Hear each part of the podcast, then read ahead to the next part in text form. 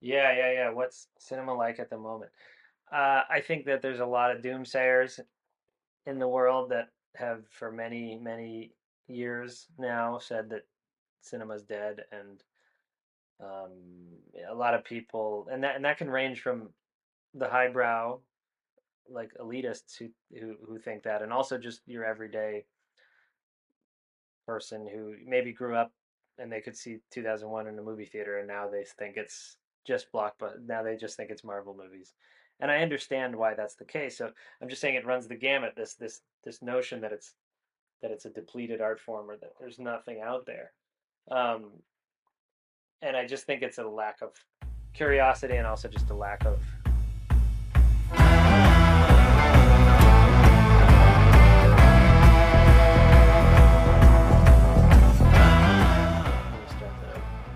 I'm Carson Lund. I'm from the United States, uh, specifically New Hampshire, uh, which is part of the Northeast region of the country. Um, I grew up in a small town, a small suburb of Boston, uh, Boston, Massachusetts, to a very supportive family, a family that's very supportive of the arts, um, very much, uh, yeah, very supportive of all of all of the different things that myself and, and my brother were interested in as, as kids, and um, also my sister.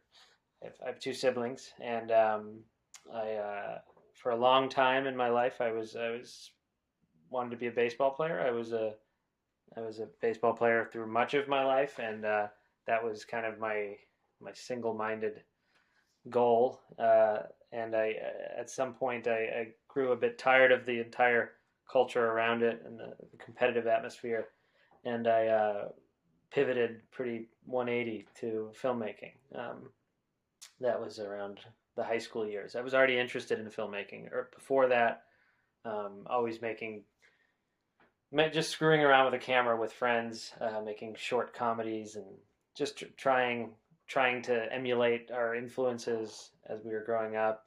Um, um, which in the early days it was spoof comedy like Zucker Brothers and stuff, and uh, eventually it it it it, it the um, the influences got increasingly highbrow, and eventually it was Richard Linklater, and then it was David Lynch, and then it was Béla Tarr um, and so I feel like throughout my uh, filmmaking as a young man, I was uh, I can see all the influences very very clearly. There's no it's very transparent. I think what I was trying to pull off um, in those early works, and I hope now I've I've started to synthesize my influences more. But um, you know, through through high school, I started really getting interested in world cinema. Um, art house, slow cinema. People like Tarkovsky, um, Antonioni, um, Ingmar Bergman. I was I was working at a at a uh, local library, um, my hometown library, and the, the person who ran the media center was was a very generous buyer of Criterion collection titles. So the the library had a, probably the best collection of independent and f- foreign and art cinema in the entire state of New Hampshire. So incredible selection there, and I really had carte blanche to just take whatever I wanted. And um, I had a, I maintained like a staff pick section, so it was really like running a, a video store, you know. Yeah, like yeah, I was thinking about video club, like that video store, definitely, like the the old days. Yeah, yeah, exactly. And but it, it was that, but you know, at a library. So it was the bottom floor of a library, kind of like we were in the music art media section, and, and the, most of the patrons were upstairs looking at books, but the, the, the, people who wanted to get a taste of the real stuff were coming down. Uh, so so that was that was always a big influence in my life, just being a part of that um, about of that library at that point in my life. So that really got me interested. In, um, just I, I, just had this like voracious appetite for hmm. um, films that were just outside what I had been used to, um, what I grew up watching, you know, through yeah. most of my life. I just wanted I wanted a taste of what, what else was possible with the mm. with the medium. So, and, yeah, do you remember the trigger um, at that time? The the trigger, like what got me like, into um, like um, so you you were thinking about filmmaking and you watch a lot of films and um, there was a particular movie or uh, an actor maybe who influences you and or something like this. Um, yeah. Um, like, at what point did I segue from? For for me, I feel like it was it was a a leap from kind of the seeing movies as just comedies. Like I really enjoyed comedy back in the day, and then I saw it as more like this medium that could touch your soul or something. And I think kind of the earliest example of someone who pushed me in that direction as a director was Kubrick. You know, I I think I I saw 2001 and I, I just felt like, oh my God, there's such there's so much more you can do beyond tell a story. Um, so I think probably Kubrick was an early early influence and just kind of opened my mind, and also Wes Anderson. I think the, the but two two filmmakers who are extremely visually conscious. Um, like anyone watching their film would would notice that they have a very pronounced style, um, whether you're a cinephile or not. It's just so apparent. So those those are often the kind of filmmakers that you get interested in at first. And I've always been someone who takes a lot of photography. Um, I've always been a director of photography, mostly actually, more so than a director. Um, so so I think I was really uh getting attached to you know their compositional style pretty early on. Um, and then from there, I think I, I, I got I started to expand outward and, and, and beyond American cinema, and uh, so I so but I think Bergman was probably the, the first one that really spoke to me.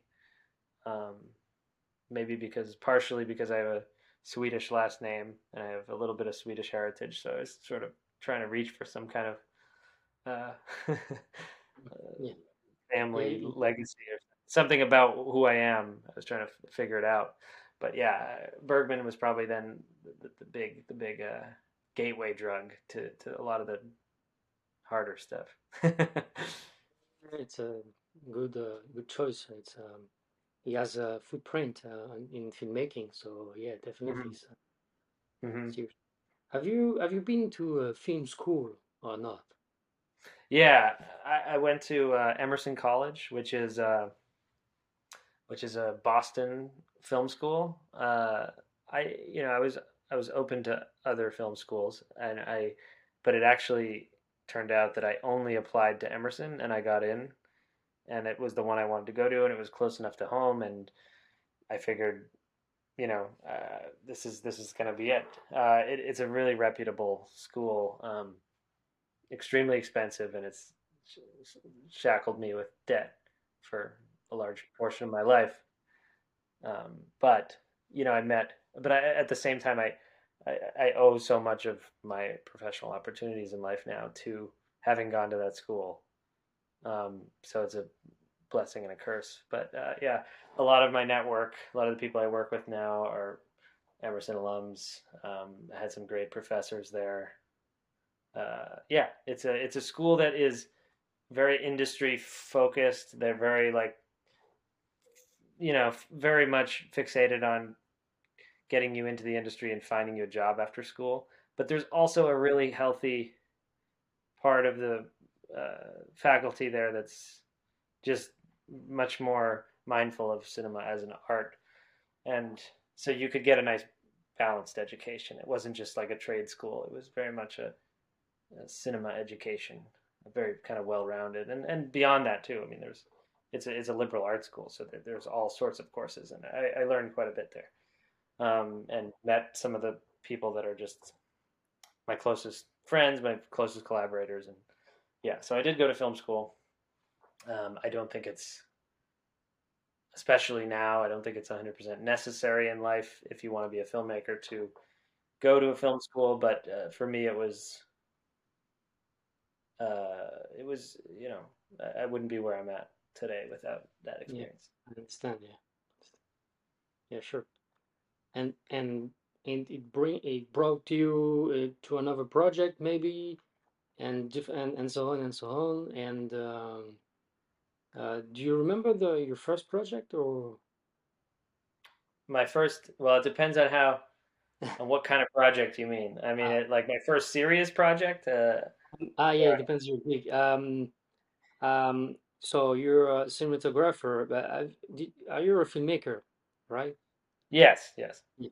So you started with uh, the, as a filmmaker or uh, as a cinematographer, the first one? Well, for a long time, I I collaborate very closely with my friend Michael Basta, who I grew up with, who also went to film school uh, in the same city, but at a different school, an art school more so. But we have always made films together, and we kind of really found our voices together through making different projects and exploring different styles. And it took it took a long time for us to find what we kind of wanted to do with filmmaking. But um, I would say that for a long time we didn't really put labels on anything. Um, we both kind of directed, we both kind of shot, we both recorded sound, we just did everything. And and before I really understood the full machinery of filmmaking, I was like, I was just kind of like, well, we, what's the point of an entire crew? We can just do this. We know what we're doing. We understand all the facets of filmmaking. Why, why do we need all this hierarchy? Mm, Um, and of course, I was, I was very wrong. I realized that there's so much more to it. But, but I would say that that uh, conditioned me to think of myself a certain way, which is not as any one specific role, and more just as a kind of holistic filmmaker. Because I, I edit as well, and I just I've always been someone who makes who who conceives of an idea and, and wants to do every little part of the process. Um, so I'll write it, I'll direct it, I'll Mm, shoot it, I'll, and then I'll edit it. Um, and and when I say this, I'm talking mostly about you know low budget and short form kind of projects. So like you mentioned earlier, I'm a, I'm a musician as well, so music videos for my band, um, even just yeah like short films throughout high school, short films throughout college was they were always really just like everyone was wearing so many hats. So I didn't go into it from like what's my vocation from the standpoint of like what's my vocation going to be in this field. Um, and it's only taken several years, well, a decade, um, really, after college to, to kind of start figuring out where I slot into the whole process a bit more. Um, even so, I still, if it's a project that I've written and that I really care about, I want to be involved in every every facet. Um, and uh, yeah. It's, yeah, it's it's a normal process, you know. When you start, you have you wear different hats, and um, you, of course, you try different things, and at some point, you you improve. Okay, you get better, and at some point, you I think you have to outsource. This is not my. I'm not very skilled in this um, area, so I need to give it to someone else who is better. We can do it yeah, even better. Uh, to tell right, you the to, for, to make this film. So I and then doing that in parallel, you can uh, just focus on your craft, uh, on which is for you as a cinematographer. So you can always getting better and better. I think normal process. Mm. yeah, yeah. I, I, I well, I think what happened was I realized um, I'm not someone who generates a lot of narrative ideas. Um, they they come to me occasionally, but I was frust- I was I was really struggling for a while because I was like I just don't have the seed of an idea. And I would watch these films that I think were so brilliant because they were so simple. Um, I don't know. For instance, a film like In the City of Sylvia. Have you seen that? Uh, That's a movie that I think I. It's called In the City of Sylvia. It, it, a film I saw that it's so simple. It's just really about like the act of looking and about being interested in someone. The whole movie's about this guy, this character who follows this woman, woman, which sounds creepy, but it's it's it's so much more of like a meditative, philosophical inquiry into the act of looking and, and the act of desire. Anyway, it's uh really really simple on a narrative level, but like gets it so much. And I was like, okay, that's the kind of idea I want to come up with. And I just uh, for so long I was struggling because I just couldn't couldn't figure out what that idea would be.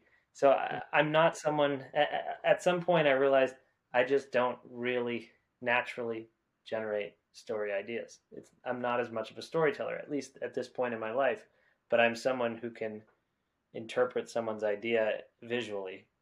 And I'm Mm. very interested in, in finding a way to compose that idea on screen.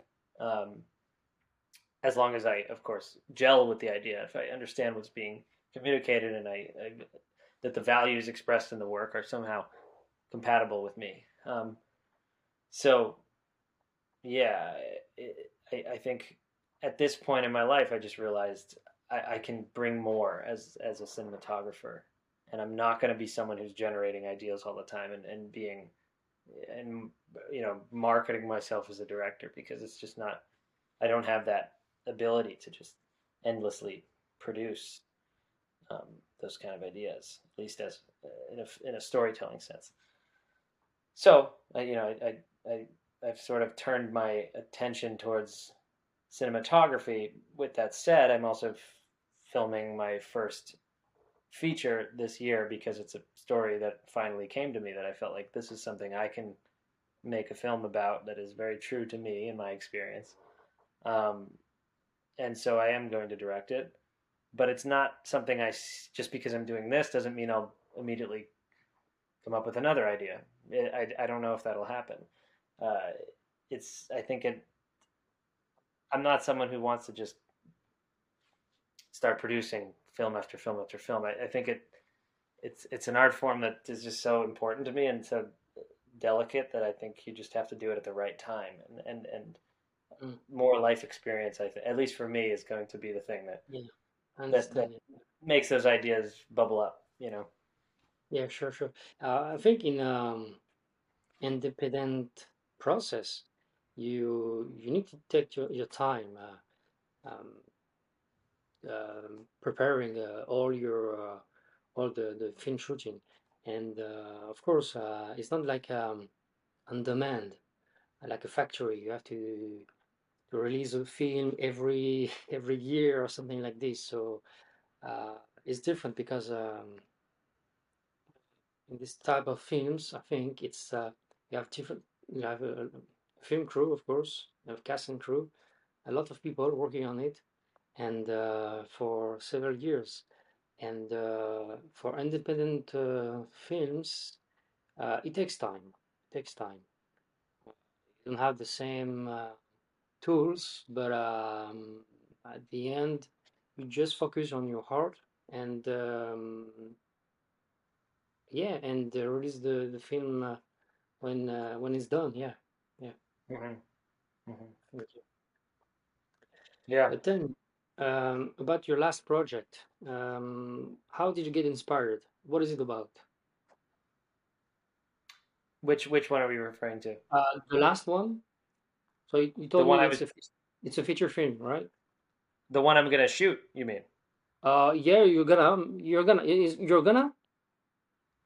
Do, You, sorry, do, are you talking about the one I was in Paris for, or the one I'm about to shoot? ah, I'll talk about the last one. The So one I was at the moment, at the moment you're so you, yeah, tell me, yeah. Yeah. So I I was just in I was just in Paris shooting the first portion of a feature film that is being developed at the moment, and and they're seeking the funding to finish the rest of the film.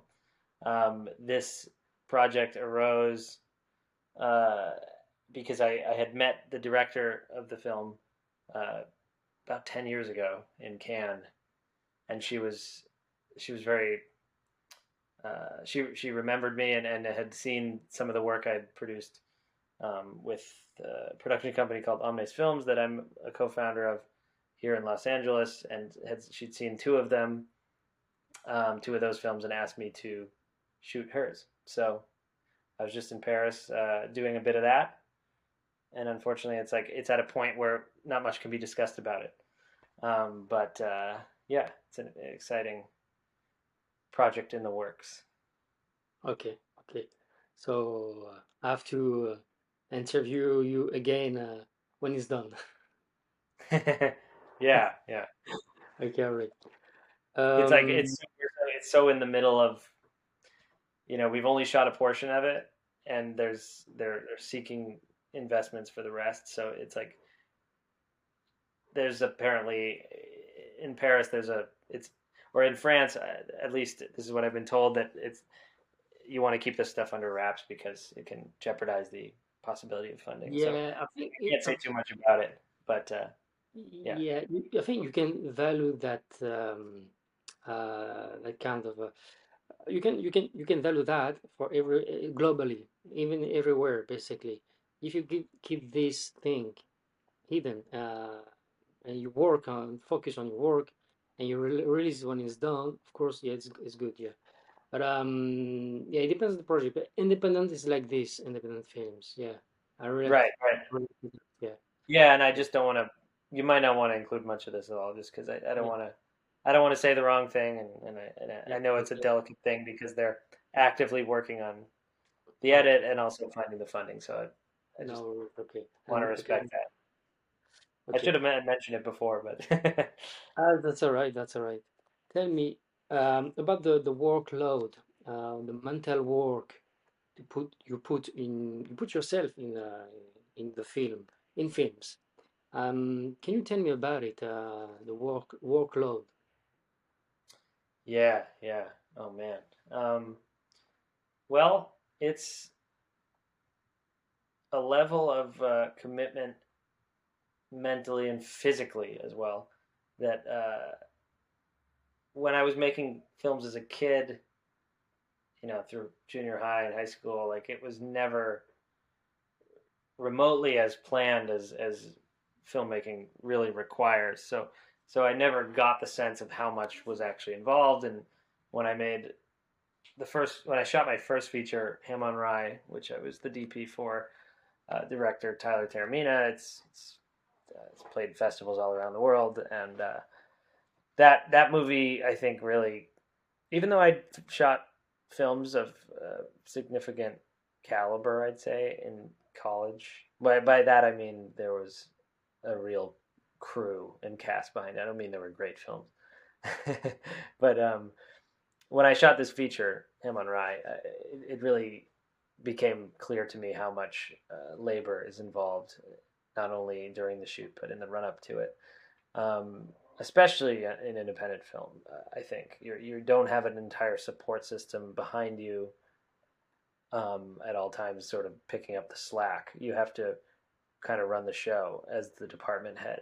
In my case, cinematographer. I'm I'm planning the uh, equipment rentals. I'm picking them up. Even uh, I am carrying everything. I'm putting it into the U-Haul at night and in the morning, and I have to organize that. I mean, this is more than a cinematographer generally has to do, but on a film of that size and of that that kind of scale, which I've shot a few films like that, you are responsible for all of that, and it's really really draining and physically as well i mean just you're carrying so much and even just the weight of a properly rigged film camera digital camera but yeah you know what i mean uh, is the weight of it is is can be excruciating over the course of a day and, and then of course weeks so on top of that you know you you you know that every minute that ticks by you you are losing money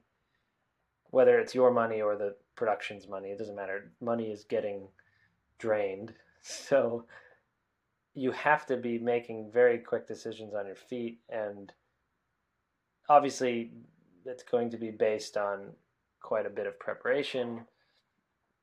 And you want to prepare as much as you can so that when the spontaneity does arise, that you have a foundation of preparedness.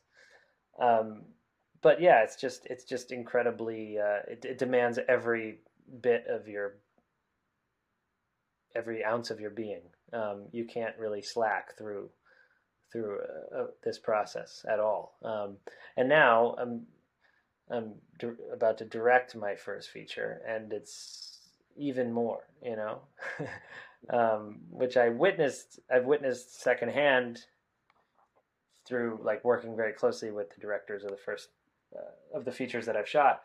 Um, but uh, you know, I'm all, I'm doing it all now, and I, I have a pretty big cast involved in this film I'm making, and it's really really tough to just keep everyone uh, to really communicate with everyone, to keep them all aware of what's going on, um, to make sure that you have everything buttoned up creatively and logistically. Make sure there there aren't any there's nothing falling through the cracks. Mm-hmm. Um, and and then at the end, beyond all that, like making sure that it, that there's still a vision intact, that you know what you want to communicate and express. Um, and we haven't gotten to shooting yet. That's two months away, but I can feel the pressure starting to mount. Um, and it's it's yeah, it it's just because I've done it before doesn't mean it makes it any easier. Because every new project creates new challenges, new uh, new circumstances. So, yeah, I mean, there's there's no way around that answer. It's just it is it is grueling work, but it's so it's so rewarding if if you know you want to do it and you know what you want to express and you get even a fraction of that expression out onto the screen. Uh, it's so so so rewarding. Yeah, yeah, yeah. Like you said, uh, every project is different, and uh, and you take a lot. Uh, no, it's it's psychological um, sometimes, and you have to care about everyone in this kind of type of independent films. Um. So yeah, it's part of the. It's very demanding. Yeah, a lot of efforts. Yeah, of course, and uh, yeah. yeah, definitely. So yeah, yeah, sure, I, I can relate to that. Yeah. So um, so you, you said on your on your on this film you were the director, and um, I was thinking, uh, did you hire a, a DP or or this one or? Yes, actually. So for the film I'm about to shoot this October, I uh, for a while I was being stubborn and, and said I'm just going to shoot this because I'm a DP as well. Uh, yeah. I can do it. And this is the old me speaking, where you know I think that I don't need a hierarchy. I can just do it like I used to. Um, and fortunately, I had people around me who said that's not a good idea, and I agreed ultimately. Um, it, it, especially with a cast, it's a big ensemble film, so um, mm. this cast size and this many shots that I know I need to execute, I just can't be focusing on lighting. I can't be focusing on equipment, making sure that I have the right adapter for the lens that I want to use, etc., etc. Mm. Mm. I can't be doing that. So I, I knew I needed to hire a DP. Um, fortunately, like I said, I, I, have a great network from uh, the school I went to, and I live in LA, but I'm shooting back in in uh, New England, where I'm from, and uh, which is close enough to New York City. So a lot of um, a lot of colleagues and friends that I went to school with now also live in New York City. Hmm. There's a big contingent of us that's out here in LA, but I also have a good group of friends in New York City. So I reached out to a few of them and, and saw who might be up for shooting a feature, and I, I found my, my buddy Greg Tango, who um, has has a pretty prolific career at this point, shooting um, both commercials and narratives and and music videos. So he's he's shot quite a bit, but he hadn't shot a feature up to the point I had asked him. I, am actually not sure. I don't think he's shot one yet. Um, so this would be his first feature. So I, I, so fortunately he was happy to jump on um, to my project. So so yeah, I, I did, and now I'm a year away from a year removed from when I hired him. I, I'm totally realizing how critical it is because I have so much to think about, and now I can kind of delegate certain tasks to him, and I and I know he's also going to be bringing uh, his own perspective to it, his own vision to it, and it's just going to make it a better film because we won't all be, you know, overworked and stressed out. yeah. So, uh, so yeah, I, I, had to I had to uh, relinquish some of my uh, my desire for control, I guess, on these sorts of projects. I think it's, it's part of the process. You know, at some point you have to realize that you need to to release the stress. Like you said, you delegate to somebody, somebody mm-hmm. who's skilled, better skilled than you because you don't have time. You can you can do all the jobs in the same time, basically. Um, maybe Right. two, maybe two, but not too much because uh, it's overwhelmed at the end. Yeah, and and and the thing is, you're you maybe you could, but all of those jobs would suffer. That's the thing. You you to do each part of filmmaking wisely and, and with care and consideration, you really need some a little bit of mental space Mm, to be able to hone in and focus. If you are like, yeah, you might be extremely talented and skilled and be able to be able to do all these different uh, facets of filming. I'm not saying I, I am extremely talented and skilled, but I'm just saying theoretically you can and you can do those things. But I think each area, even if you're extremely talented, even each area is going to suffer because you're not able to delegate that much mental energy to each part. Uh, and I think you need to. I think you have to have some space in your brain to yeah, not to, to, to be able to shoot and then also to finish the shoot and be able to take your mind off it for a moment mm, um, relax a little bit and maybe think about something else or look at the stars or you know yeah. exercise a, a healthy mind yeah, doing something else. Yeah, definitely. The, you have to to, to yeah move on, and uh, then you can uh, come back and uh, focus finishing the editing or whatever. So, can you tell me about the editing video or the, um, the camera or something like this? Uh, which one do you use or what it, what do you prefer? I don't know. What's uh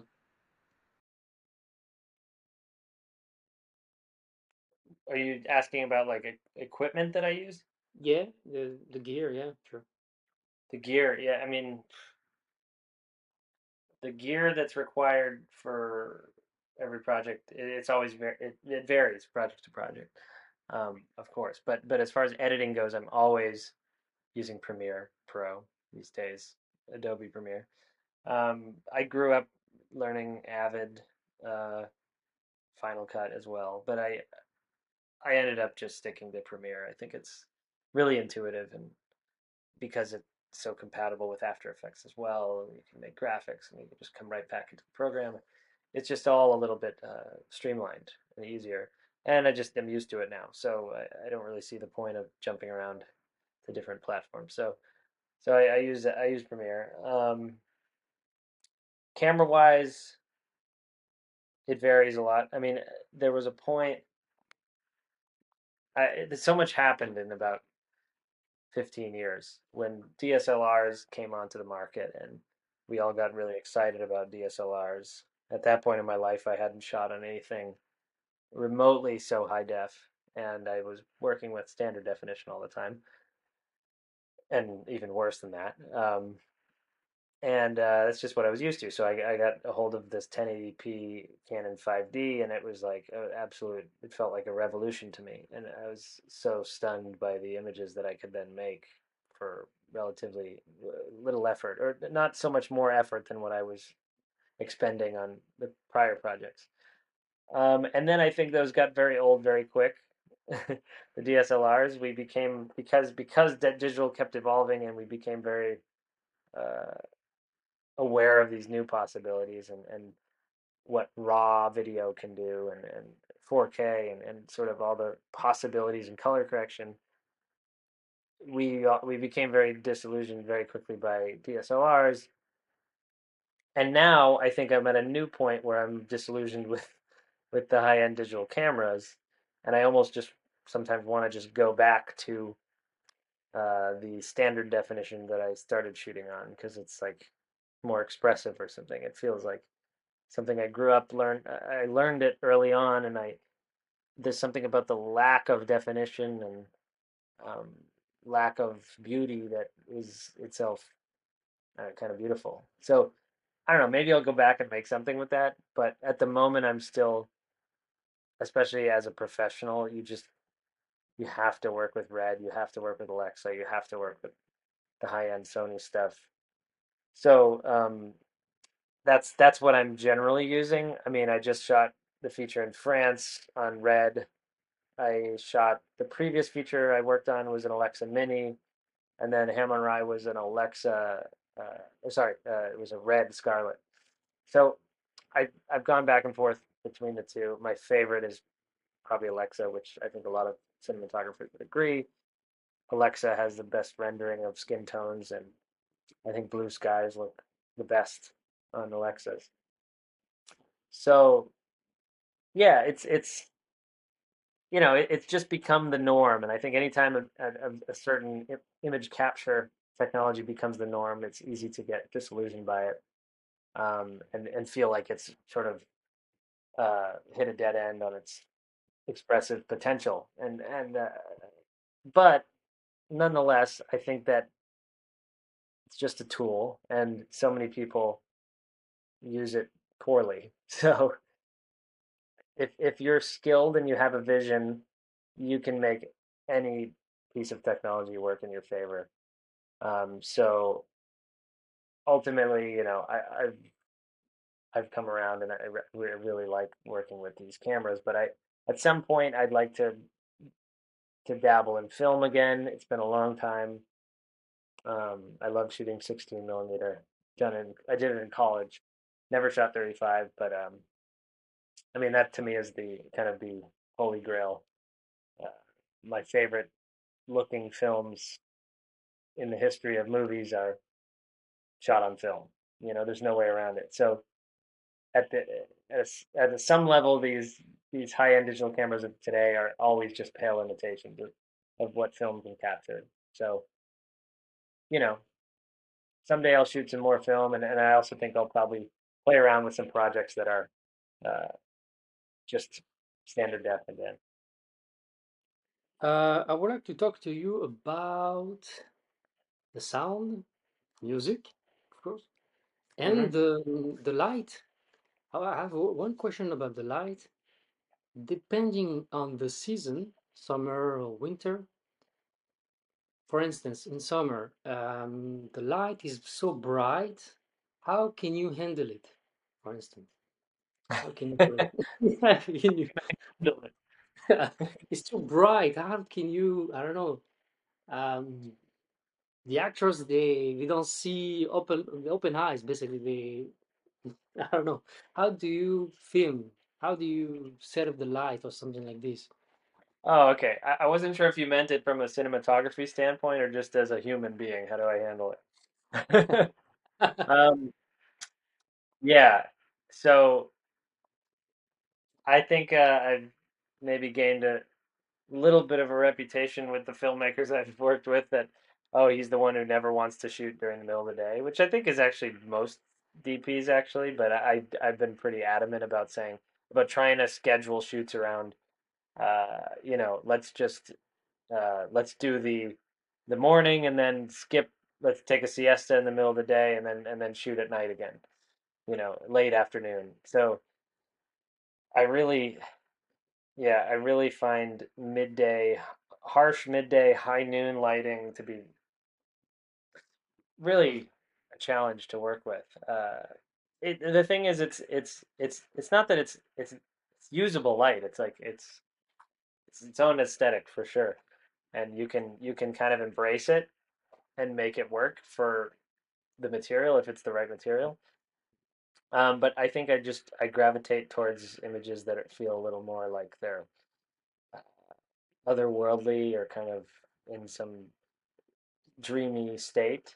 I think that's kind of the the kind of images I like to capture. Um, so I do gravitate towards those kind of like transitional periods of the day. I think uh, whether it's early morning or, or dusk or sunset, I, I just those those times I just think are just so. It's it's when the kind of the beauty of nature is is so illuminated by the way like light is just so stunning in the way it's bounced around from the sun. Uh, it's there's so much to capture. So I I do prefer to shoot at those times. Um, I think summer light can be absolutely stunning um, if you do pick the right time, but it can also be extremely harsh and aggressive um, mm. if you're shooting midday. And again, it's just about the material you, you're yeah. wanting to shoot. Um, yes, yeah, so light quality eh, has differed throughout my life in the sense that I grew up in New England where there's a lot of atmospheric conditions, a lot of weather conditions. There's a lot of rain and thunderstorms in the summer. There's a lot of snow and sleet and and rain again in in the winter. And this also produces really interesting clouds, and therefore the sun is always going through clouds and then coming out of clouds, and there's there's diffuse sunlight, there's hard sunlight, but there's also a lot of gray, um, a lot of overcast. So there are just there's much more variation in, in the light where I'm from. Now I live in Los Angeles and there's a much more consistent light here and a much more predictable light. And I have grown like I, I think it immediately jumped out at me because it, you feel the you can always see the horizon it feels like in, in los angeles because of how spaced out everything is and um, how you know the fact that the the ocean's right there and there's the desert the other direction and, and Mm. you can you can usually see these things. So so shadows really run quite a distance. So you, so that's the thing that's most striking about the city is like how far the shadow goes. Um, whereas in a city like Boston or New York, like you're always trapped between buildings, so usually everything's in shadow or everything's really bright, and you just don't, and you can't really see that far in any direction. In Los Angeles, you see it see quite a ways, and also the light is uh, really dramatic, but at the same time, the light is very consistent and regular and predictable. And and uh, James Benning, a, filmmaker, experimental filmmaker, makes all sorts of durational exercises. But he he made this film called Ten Skies, and he talks about this, where he's like, the film is just ten shots of skies, and he talks about yeah, it was shot in Southern California, just because practically that was the best. That's where I live, and it made sense to do so. But you know, you normally wouldn't shoot a film like this. You wouldn't think to shoot a film like this in California because California doesn't have typically very interesting skies because there's not as many clouds. Um, but he did it anyway, and he found he waited for the moment. So I think here in in Los Angeles, it's it's like you have to wait to if you're gonna. You're always gonna get beautiful sunlight. You're gonna get exposure. Don't worry about that. But it's like if you're looking for those mysterious atmospheric conditions, you have to really wait it out and and get up at odd hours and Ah, yeah. and uh, look at the weather. You know, look, try to predict it. But but I'd say that that's why when I want to shoot things, I think I gravitate towards shooting them in other places. So even just when I was shooting in Paris, I was so stunned by all the different qualities of light, the the clouds, the way that they were manipulating the sun. Um, yeah, so I so I like to go back home to shoot, and I also like to shoot in the winter. I love gray skies. I love um, yeah, just I, I, like when there's a, a layer of Mm. obfuscation on reality. You know, if it's it's too much sun, it's, it's it doesn't interest me as much. But you know, again, it's all about the material. What what does Yeah, it call for? And and your vision, your I don't know, your vision or do your you you have an eye basically. When you have a, an eye on something, you see uh, your you have a perspective basically. Right, Perception, your perception. Yeah, yeah the right. whole map. Yeah. Okay. Uh, tell me about the music, the sound uh, in your films. Oh, Yeah. Well, yeah. No, music is music and sound are very important to me, which is why I noticed this background sound in your video so much. uh, all right. no, don't worry about it. You should keep that moment in. Um, yeah, I, I've always been a musician. Well, I shouldn't say that. I, for a while, I, I didn't know if I was going to be a musician, but I played trumpet early on. That was my first first uh, instrument. I just played in like concert band in school. Um, and then, you know, but I was always interested in um, in rock music and alternative music and um, and I and I just was kind of curious about songwriting, and I sort of taught. I eventually taught myself piano, and I taught myself guitar, and I sort of found my way into singing as well, and I became a songwriter, and it's something I've done for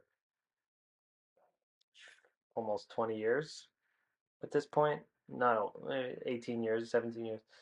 Um, and I've released about six albums, I'd say, at this point between different different projects. Um, so it's always been a part of my life now, as long as I can remember. Uh, and it comes and goes. Like I get inspiration just periodically. Doesn't it's not like I feel it obligated to be producing albums at a steady clip or anything. But uh, but yeah, I, I still make music. I still write it, and I, I'm putting out a record right now. I've, I've been putting out singles over the past month. Um, so yeah, music is incredibly important to me. But I don't. That doesn't for me. That doesn't translate as um, wanting to make films with a lot of music cues. I just think that they're totally distinct and separate arts, art forms that don't need to uh, be combined all the time. So I think that sound design in cinema is its own kind of music. Um, and yeah, certain films do really call for um, song cues, you know, uh, and and I think that's great. Like Ham on Rye was is full of music cues. The whole movie's like a is like a juke jukebox movie. There's so many different wonderful tracks that Tyler, uh, you know, put together from from from his memory and, and from just things he was interested in, and it and it creates this really amazing combination. But but I don't. But for like for the film I'm making this October, I don't see it as having a score even. I think it's the score is going to just be the sound design of the location. It's all it's the movie's all in one location. Um, and yeah, I, I just think that there's a different language to telling a story on screen that requires more silence, more pausing, more attention to nuance, which music requires as well. But it's to me, they're just so different. I can't really. I don't know if I can make too many comparisons, but but yes, I would say just be, because I'm a songwriter and because I'm used to um, having to really scrutinize sounds and analyze them and figure out what works in an artistic context. Because of that, I think I'm I'm also very attuned to how sound works in films. And uh, the, the the film I shot, the second film I shot, which I also edited, it's called Topology of Sirens, and it's showing around the world at some festivals right now. Um, that's a movie that's extremely uh, sound driven. There's not a whole lot of musical cues, but it's there's a lot of musique concrete, if you know, a sort of um, uh, compositions based around field recordings and um, a mix of sort of the diegetic sound that we recorded on set, and then bringing in uh, soundscapes that we find online, and also some that we record, and just finding some interesting combination of those things and, and applying effects. It's not music in the traditional sense, but that film is extremely sonically oriented. I think anyone who watches it will will note that.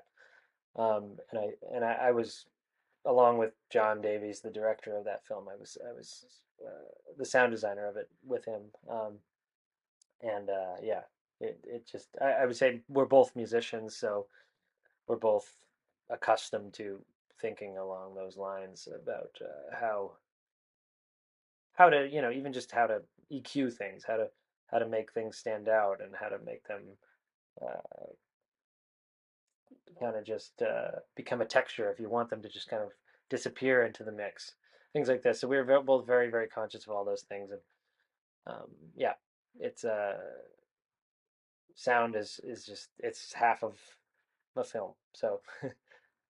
it's uh, critical that I think that you think about it very, very carefully. Yep. Yeah. Tell me, um, your best experience on set, or do you have some anecdotes? My best experience on set. Hmm.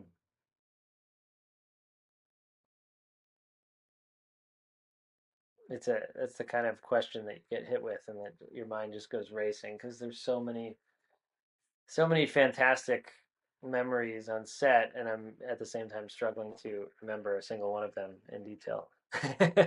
no uh. It's all right. no, no, it's it's totally fine. I, I'm like, there's just been so many moments, uh, and I, I want to be able to, if I if I describe one of these moments, I want to describe it in a way that does justice to it. Um, I don't know. Maybe I'll maybe I have to skip that one. It's up to you. But you can, I don't think know. I have to because I, maybe I'll come back to it if I if I think of something, but Yeah, kind yeah, of on yeah, sure, sure. Uh, anytime. So we we're gonna move on, and uh, if you remember um, Yeah, uh, one, and you just say, "Hey, I have one." right, right, right. all right, no worries. Um, okay, right. So you you you um, how uh, how sh- how should I put this? Um, it's like making a living. So we all want we all wanted to start like this and making a living with that. Can you can you do you have can you make a living or do you have to have a, a day job or something in the same time in parallel? Yeah, no, I understand the question. Um, well, yeah. So I think it, having just been in Paris, I, th I think it might the answer might vary from country to country uh, in terms of what is what you're able to do. But in America, I'll just speak from the perspective of America, which is uh, a pretty cutthroat economic environment. Um, I work a day job, and I have worked a day job for a decade now, about um, in advertising. Actually, I'm a, I, I edit video and shoot video commercials for um, various brands uh, at, a, at an advertising agency, which is sort of a global agency, actually, uh, headquartered in Paris, of all places. Um, but yeah, I I work here in Los Angeles, uh, mostly from home now, ever since the pandemic. But I've had this job for a long time, and I really appreciate the people I work with, and uh, there's a lot of a lot of good people. Um, and I get to travel around, mostly domestically, but um, occasionally international. And uh, yeah, I've worked on so many different projects over the years, and it keeps me keeps me uh, you know uh, keeps me sharp. You know, Eh, I'm I'm actually exercising the craft, even though it's in a very different context. Uh, I'm actually using the tools that I want to be using to make films. So uh, yeah, I've, I I got lucky coming out of school. My brother was a des uh, graphic designer at this agency, and and they needed an editor, so I I found my way into this. Um, and to be honest, it it uh, it I don't want to work in advertising forever. That's I've been pretty clear about that from the very beginning. Um, you know, I'm eventually hoping to find my way out, uh, but I don't want to make that sound like I'm having a terrible time because it's been given the realities of our world and, and, and the fact that I have loans and I need to support myself in a pretty expensive city, uh, in an ex pretty in a very expensive country. Um, I need to have an income that's steady. So, and for me, a steady income is something that enables me to to feel creative, to to have the mental space to be creative if I'm too preoccupied with finding out where my next paycheck is going to come from and if I can make rent that month, I, I feel like I just don't have the mental capacity to, to create, um, whether it's music or film. So, so I really need a job like this. But uh, what's great about this job is that it's not too demanding. I know exactly what it is. It's it's a kind of a known quantity in my life. I know how much I'll work generally. Um, I know what it involves. So so it's something I can kind of compartmentalize in my own brain, and I can say that this is my my daytime will be spent doing this, and my evenings, very broadly speaking, will be spent doing my creative projects. But oftentimes they all bleed together. But but the fact is that I know it's not going to be so consuming at my day job that I can't ever focus on anything else. So it's not that way.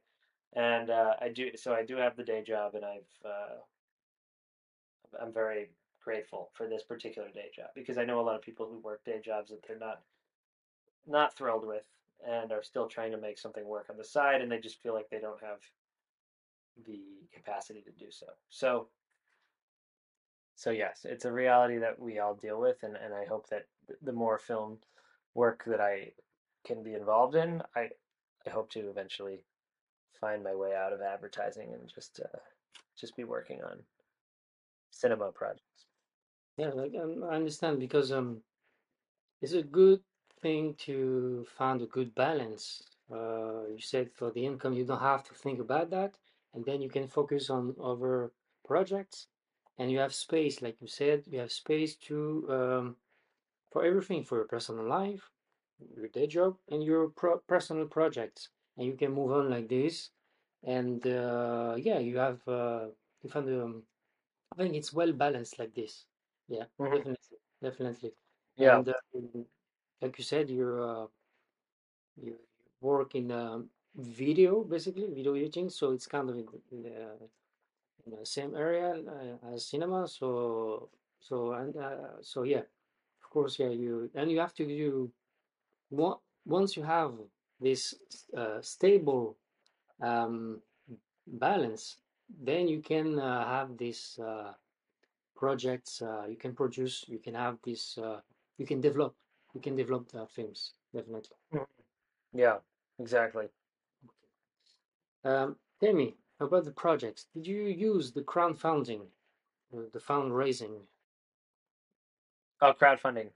Um, yeah, so the, the the two features I shot prior to the project I just worked on and the one I'm about to shoot, those two features were partially crowdfunded. Um, they were also extremely micro budget, so they weren't there wasn't that much money to raise, but they were it was a mix of co- crowdfunding and also uh, just personal investments from friends and family. Um, the the new one I'm making is uh, partially crowdfunded as well. Um, I was pretty pleased with the haul that I was able to pull in um, through crowdfunding, uh, Kickstarter specifically, um, which I think is just a hopefully a testament to the success of those prior two films that people might be a little interested in what we're going to produce next. Um, so I I'm I'm proud of that. So it it did feel like we actually were pulling in money a little faster than expected. Um, but that's only ultimately a very small fraction of the budget that we're actually running with for the production this October. So, you know, uh, crowdfunding I still think is essential. In in, the, in this case, in the case of this film I'm talking about, it's they were truly Kickstarter funds. They kickstarted the process of us finding the actual investment that we needed to to make this film. So, um, you know, they, they, those they were starter funds. They they enabled it, us to do certain things that we wouldn't have been able to do to find what we needed to make the whole thing happen. So, as far as like crowdfunding as a an outlet for actually uh, actualizing the whole budget of a production, that that feels a little bit. I don't know. eh, Maybe some people can pull it off, but it's it's it feels a little bit like fiction or like fan, like a fantasy to me. But I still think it's a valuable tool um, even at the very least, just for for raising the profile of something, uh, putting it like it's a very quick way for everyone to get a sense of what a project is, and it can get buzz on on social media, and, and people can start talking about it without it even being a, a real project yet. You know, it's just an idea. It's just a um, it's just a plan. So uh, yeah, I think it's I think it's an important tool, even if you don't plan to use, even if you don't well, of course you want to plan to use the money, but if you don't, if you're not expecting for that money to be a substantial part of your budget, and you just want to raise the profile of the project, and you might need a little extra for, you're always going to need a little extra. That's the truth. I mean, you never know what it'll go towards. But I think it's, I think it's important to do that um, if you're at this kind of budgetary level of independent filmmaking, where you want to, you want to increase the profile of your film um, in the public sphere, you know, and uh, that's kind of one of the best ways to do it, to be honest. Yeah, yeah, it's um like publicity. It's like uh, advertising, so in a way, but it's in the same time you know, on the other end, it's like uh, it's kind of demanding. It's like a job, Oh yeah, yeah, it's it's marketing. yeah, and I Uh, I also I also I felt a little I have many times felt a little bit self-conscious about it and a little bit like I'm demanding things and being greedy or or just being a little bit shameless. And and and I think one thing I learned is uh, I've heard a few times from different filmmakers you you have to if you want to get something done you really just have to let go of that shame. Um, you just kind of have to put yourself out there and you know maybe you you can you know if there's if there's someone you're worried about that uh, you've asked for money too many times, you can just tell them straight up, "Hey, look, you don't have to do- donate to this, but I have to do this anyway." You know, you can get that covered off on your own, but it's like you have to kind of remove that element of shame because you always are going to be in this particular culture like marketing yourself at some very basic level. Like you have to be unafraid to just put yourself out there like that. Um, so yeah, I've had to just overcome that. yeah, yeah, yeah, I understand. I understand. It's um, yeah, it's part to be in the spotlight, something like this, and uh, sometimes some people, some filmmakers, uh, they don't get prepared to speak, for instance, to speak in public, maybe. But in that case, uh, to be able to be in public and promoting your project, so basically asking for money. Yeah, Uh, no, that's a good, it's good, it's a good point too. It's it's good practice. It's the first step of you talking about your project to the public. Even though it's in video form, it's going to help you figure out what you need to say about the project to the to the thousands of people you're about to talk to for the next month, next several months of pre-production while you're talking to actors, crew, whoever. You know, that there's going to be certain there's a certain narrative you're going to create in those early stages, and and a lot of that is uh, developed in, in crowdfunding campaigns. uh, tell me about your film uh, experience. Uh, no, sorry. Tell me about your film festivals experience. Like attending film festivals. Attending or um, Yeah. So anything relating to film festivals. Yeah.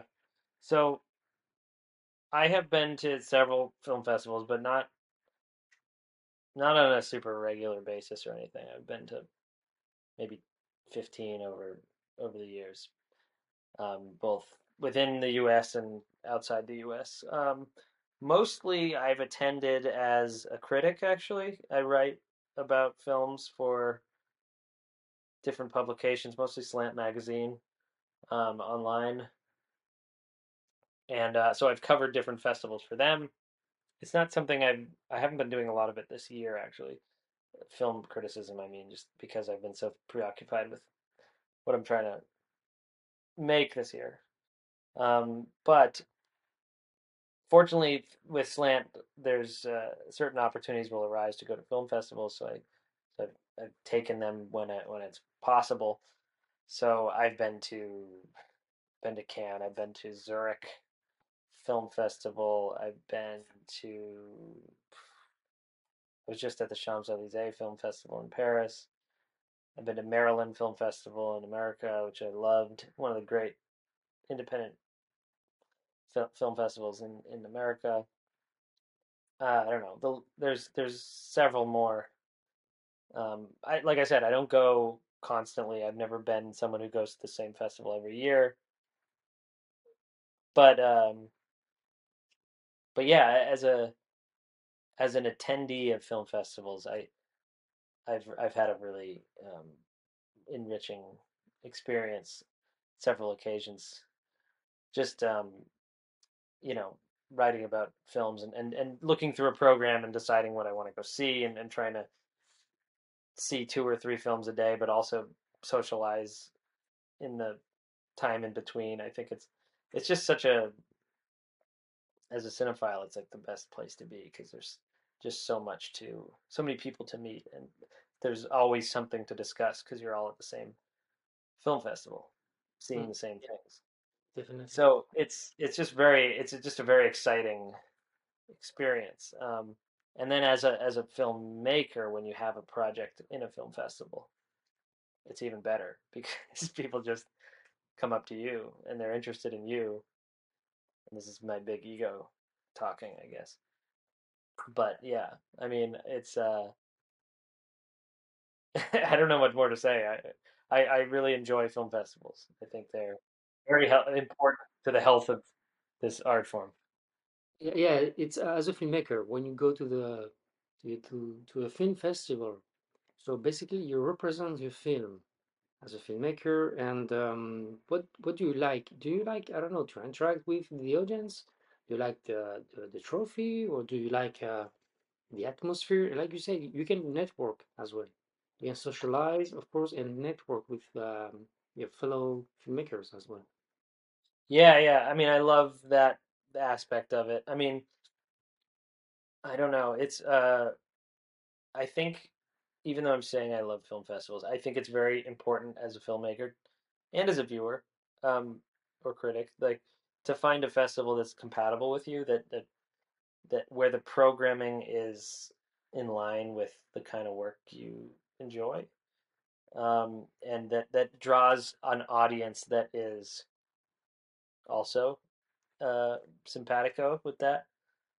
Um, so uh, we've had our films shown in different festivals that were just not extremely welcoming. I won't name names, but where not not the festival themselves, not the festival itself necessarily, or the programmers who made these decisions, but the the kind of people that were at these film festivals. They they were looking for something that our film was not providing them, um, and it was uh, th- those can be very alienating experiences when you feel like, well, you've been clearly so- someone who's responsible for making decisions here saw something in this film that we made but they weren't able to position it in such a way that the audience was able to see that as well.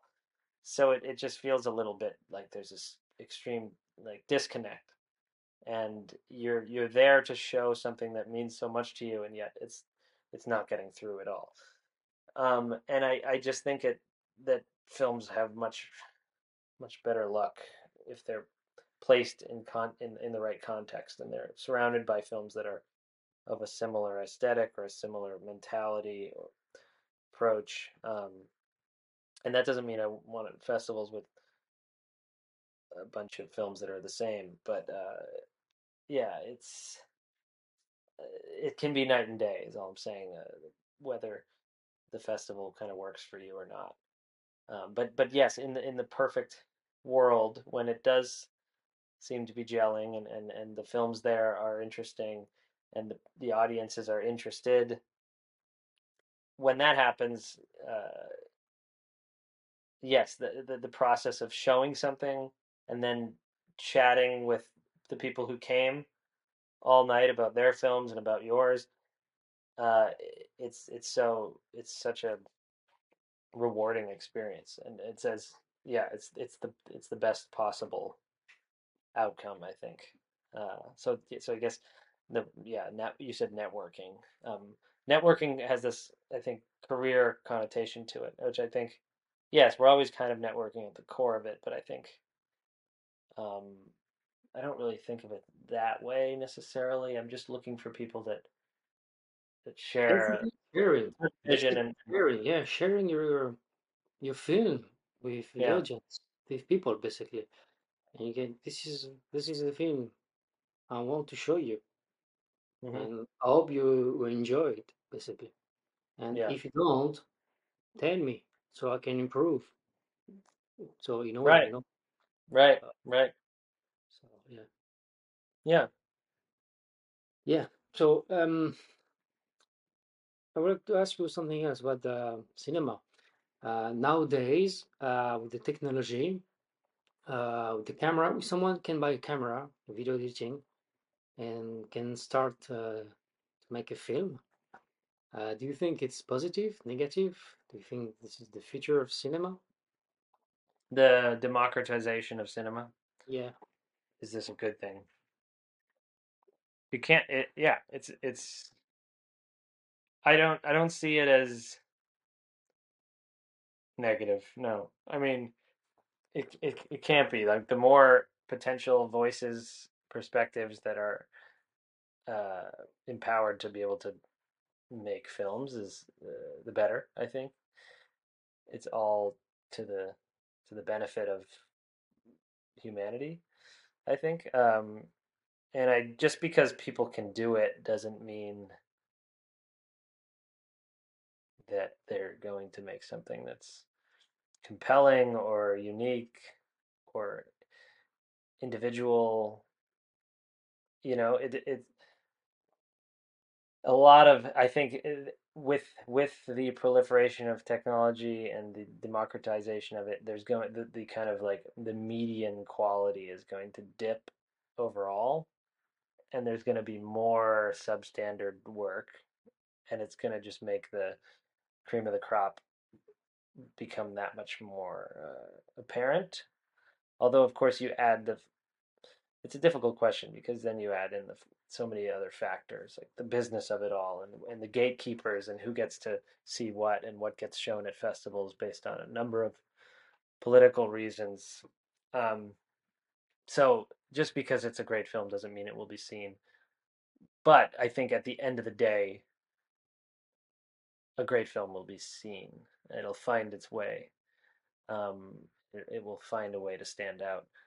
Um, so I'm not terribly worried about the democratization because I think e- even though yes things are more accessible, equipment's more accessible, at least for me, I the whole idea that certain filmmakers flaunt the platitudes that you know that oh you can oh you can all just go out with a camera and a couple friends and make your film. You should do it. What are you waiting for? Thinking of like certain mumblecore directors in America, you know, they're always just uh, acting like it's so easy to do, and it's just because their ideas are uninventive and narrow-minded. I think, um, you know, not every movie should be uh, a couple of guys hanging out in an apartment talking. I mean, I'm I'm talking about movies that probably existed ten years ago, but in any case, uh, j- just like um, my point is that just because it's democratized, just because this stuff is cheaper overall, the amount of labor involved in a in a production, if it's going to be of high quality and serious consideration, it's so much. It, there's a barrier of entry here um, with filmmaking that I don't think there's. I don't think it compares with in the music world. Music, the music world is truly, truly oversaturated, and it's. I think that's that's an industry, the medium in which you actually can make really brilliant music and actually never be heard nowadays, because because it's so overrun by a behemoth like Spotify, which controls everything, um, and kind of can just bury so much. um, but but I think that, that because the barrier of there's still a barrier of entry with with filmmaking um, because of the the manpower that's involved and the the planning that's involved. Even if you're going to shoot with a cheap camera, you still have so much work to to get done, and a lot of people are going to not be cut out for it and and not feel like they can commit that much time and effort to it. So yes, it's democratized, but it's also it's never going to be um, what music is. So so to me, that's like that's why I, I feel a little bit more optimistic about the the, the potential for independent filmmaking um, to to achieve a broader audience and to kind of cut through the noise than I do about independent music achieving the same goal. Yeah. Okay, okay, yeah. So, and what do you think about the cinema? Cinema in general, uh, currently. Maybe you can talk about American cinema or in globally, maybe in general. What do you think about this industry basically at the Yeah, moment? yeah, yeah, yeah. What's cinema like at the moment? Uh, I think that there's a lot of doomsayers in the world that have, for many, many years now, said that cinema's dead, and um, a lot of people, and that and that can range from the highbrow, like elitists who who who think that, and also just your everyday person who maybe grew up and they could see 2001 in a movie theater, and now they think it's just block but Now they just think it's Marvel movies, and I understand why that's the case. So I'm just saying it runs the gamut. This this this notion that it's that it's a depleted art form or that there's nothing out there. Um, and I just think it's a lack of curiosity and also just a lack of um, it's it's not it's not always the individual's fault. It's, there's a whole host of reasons why um, so much of the best work that's being created is just kind of being uh, obfuscated by the market. But no, I, do I do I think it's alive and well? Absolutely. Uh, I think there's so much amazing work being created, and you don't need to look very hard.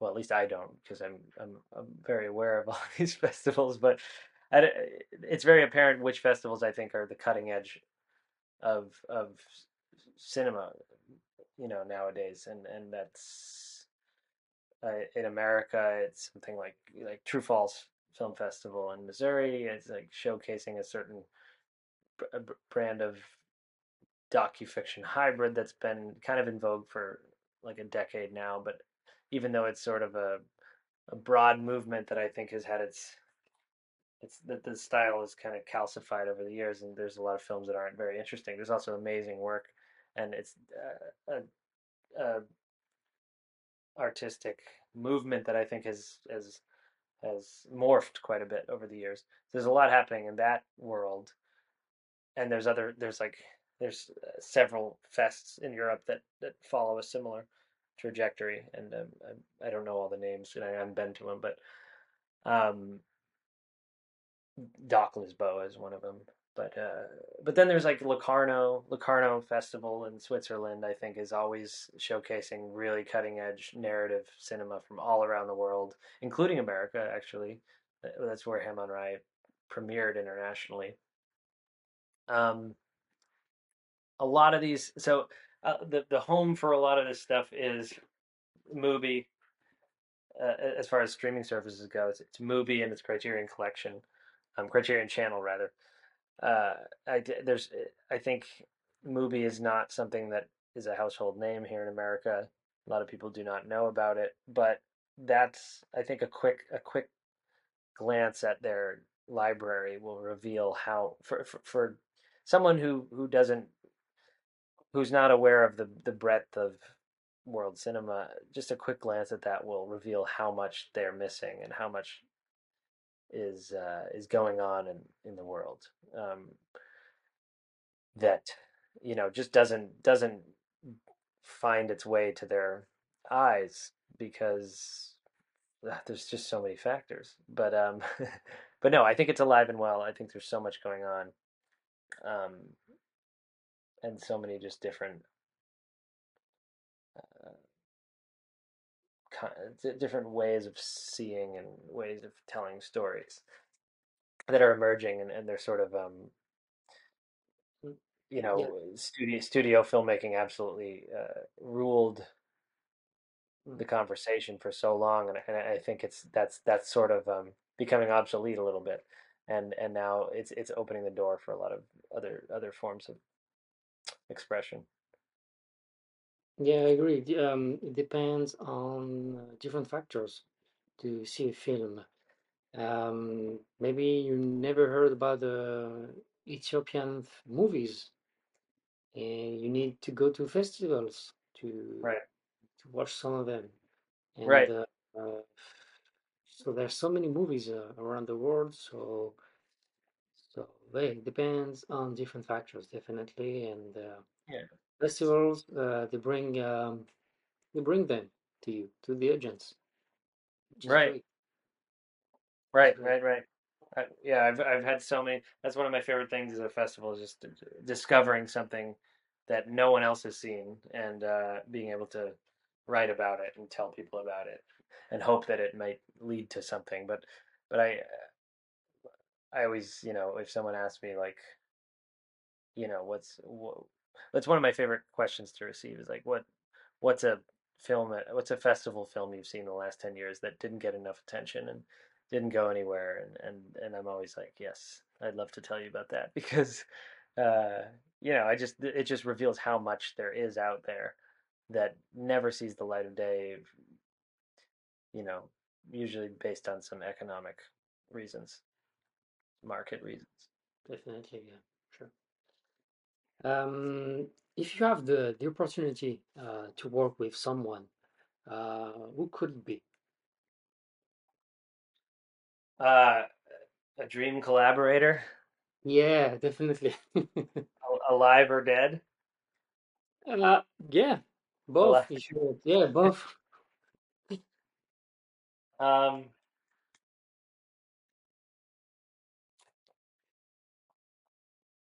no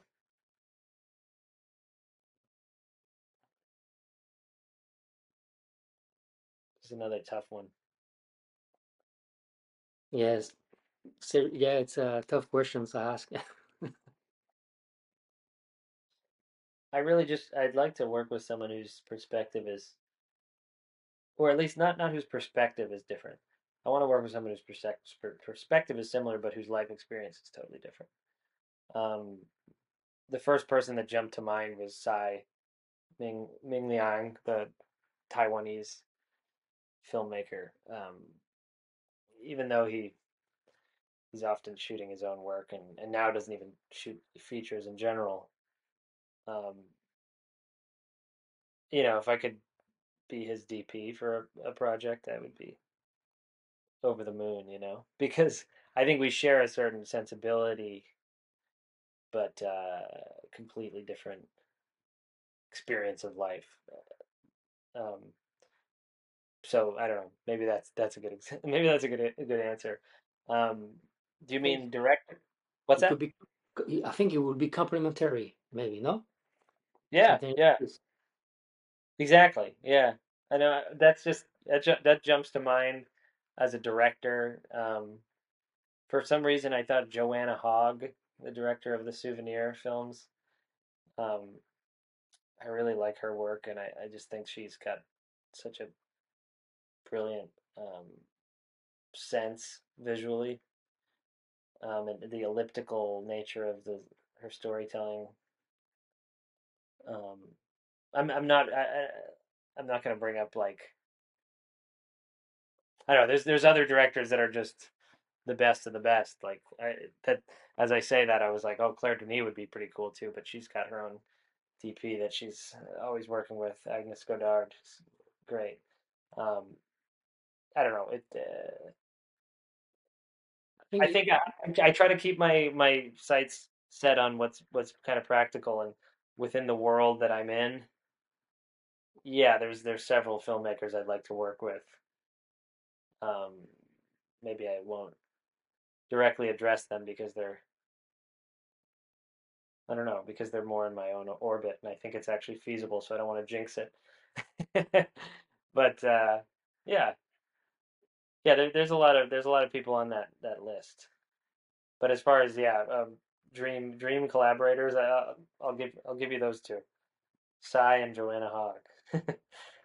okay. Uh, tell me, what do you wish in the short, mid, and long run? uh, sorry, can you rephrase the question? Like, what do I Yeah, like? It's like long, what like your what do you the. want? What do you want in the short run, mid run, and long run? You mean like short term, short long, Yeah, midterm? term. Yeah, term. Yeah. Okay, cool, cool, cool. Just certain words. Wasn't sure if it translated. Um, well, in the short term, I just want to produce my film. I want to get it shot. Um, I'm shooting it in October, so if all goes according to plan, it will be shot at the end of October. That's the short term goal. A lot of people say, "Aren't you worried about the editing?" And I'm, I'm really not. I, I feel like for me, the production process is the big, huge question mark, and it's it's very stressful.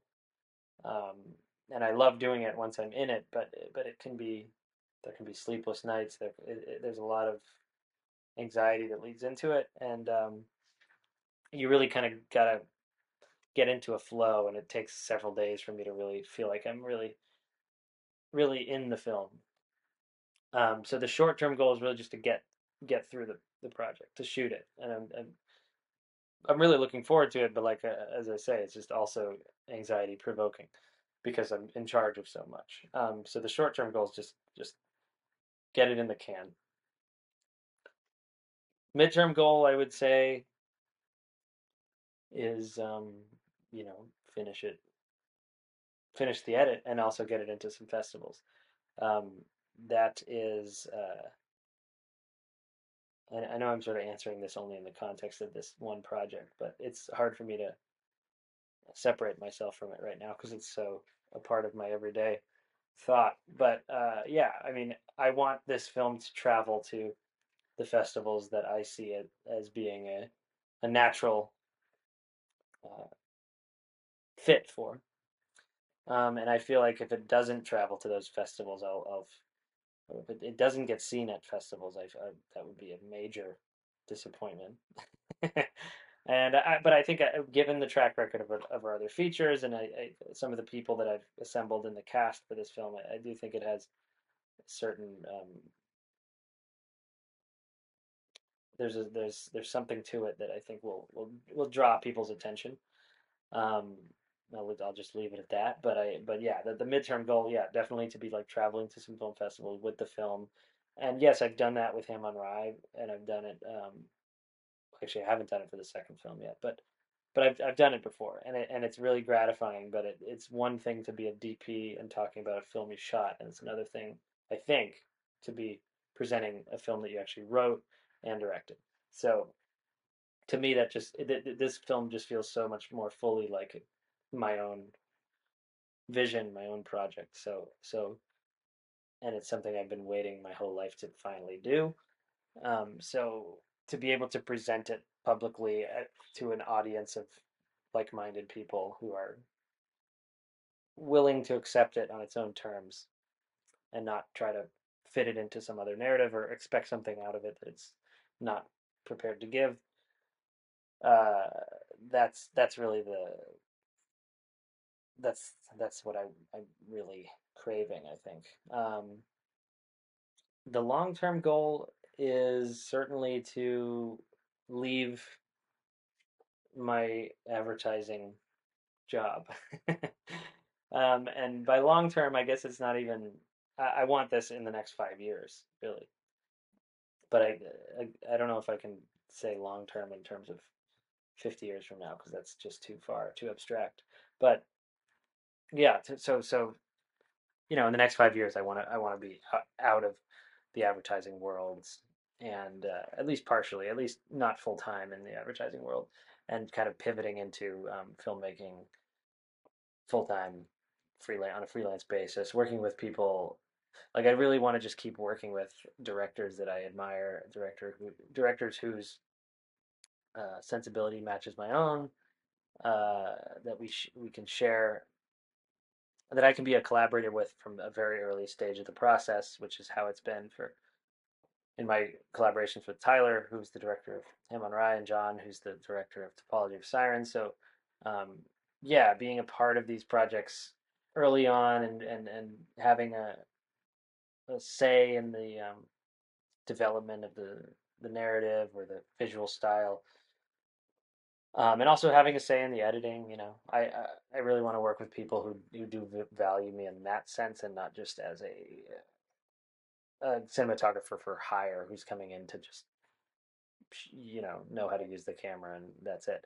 I, I so so I, I do want to just keep working with directors like this and and that's that's my goal. I think that's the big that's the big goal to um to be able to sustain myself just as a filmmaker, you know, and not yeah. as a yeah. advertising professional.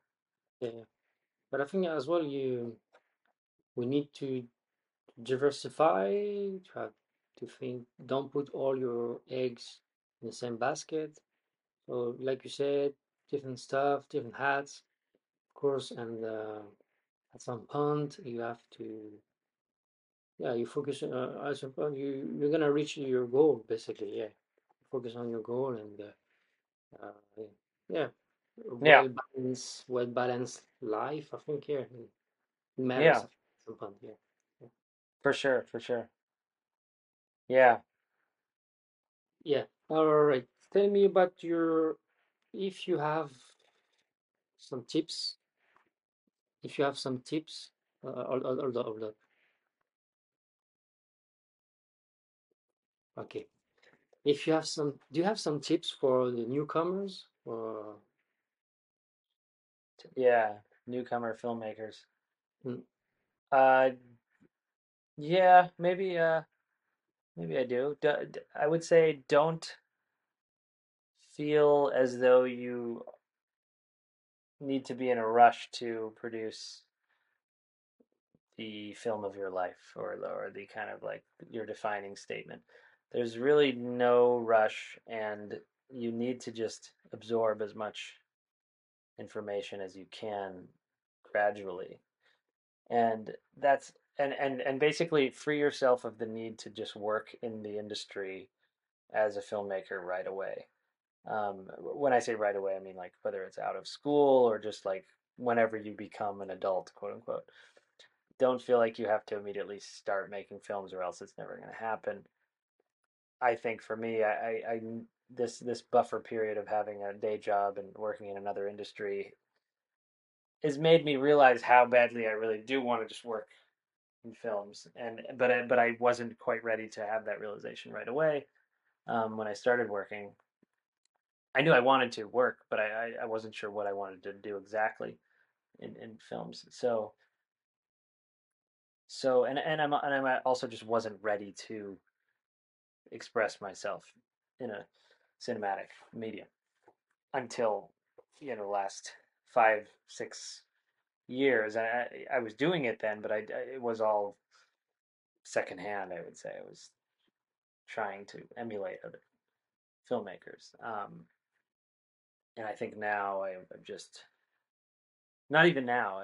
It's it's it's slowly taking shape, but I think it you should give yourself the time to um, figure out what you want to express and and and give yourself life experience. Go have life experiences. Don't just start working on films because that's not it's not really life. Um, you want to travel around. You want to check out different cities, meet a lot of different people, see a lot of different movies, um, and then you might start to develop a worldview, and that's where a film is born. I don't think I don't think you can rush it. That's my main advice. it's true. It's true. It's true. Travel, um, experience life. Yeah, and then you can come back and and do your and make some films. Yeah, that's uh, that's ac- for me. It's accurate. For me, it's good. Yeah. hmm Um, about that, um, which movie or se series looks like you? Looks like my style. You. Looks like me. oh man.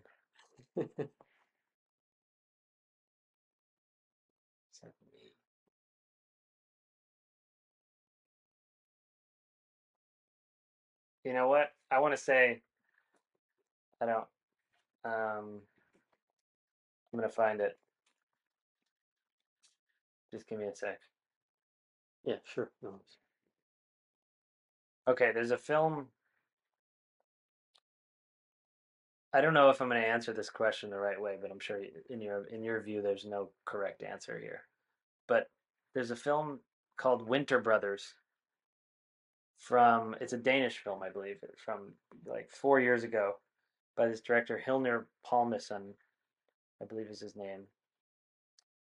Um, and it's about it's set at this kind of like factory, like sort of post-apocalyptic almost, uh, just uh, more like dystopian factory environment in somewhere in Eastern Europe, and it's about a, a sort of poorly adjusted young man who works at this uh, this factory as a manual laborer and honestly, I don't remember the narrative that well. It's, he gets frustrated. It's he's an, he's kind of an angry young person. I, I'd say that there's there's certain parallels in the narrative between it and uh, Paul Thomas Anderson's The Master, um, only on a kind of like surface level, just in terms of how it treats its main character and how it characterizes him.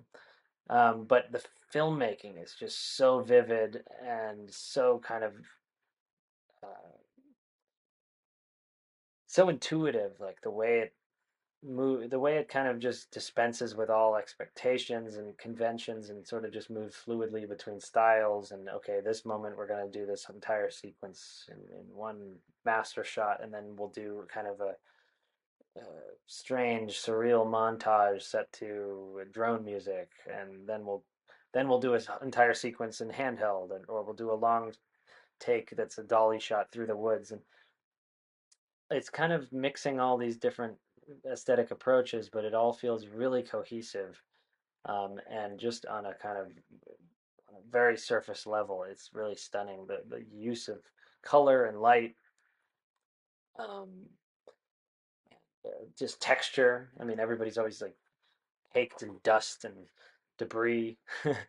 um, I really like films that are uh, that have that quality. Uh, that's probably why I like Tarkovsky and Béla Tarr so much. Their, their films are so elemental. They feel like so kind of like of this earth, and you feel like everyone's always kind of dirty or sweaty, and there's everything. Every location is caked in residue of of life. Um, so this this is a film from recent memory, which feels like it's kind of like synthesizing some of those great uh, European art house styles in in kind of a new way. Um, and I would not say I'm anything like the main character, but uh, like I said, I'm not a narr- I'm not a narrative first kind of person anyway. But I think this film captures a certain mood, and uh, it's just paced perfectly, and uh, that's my answer.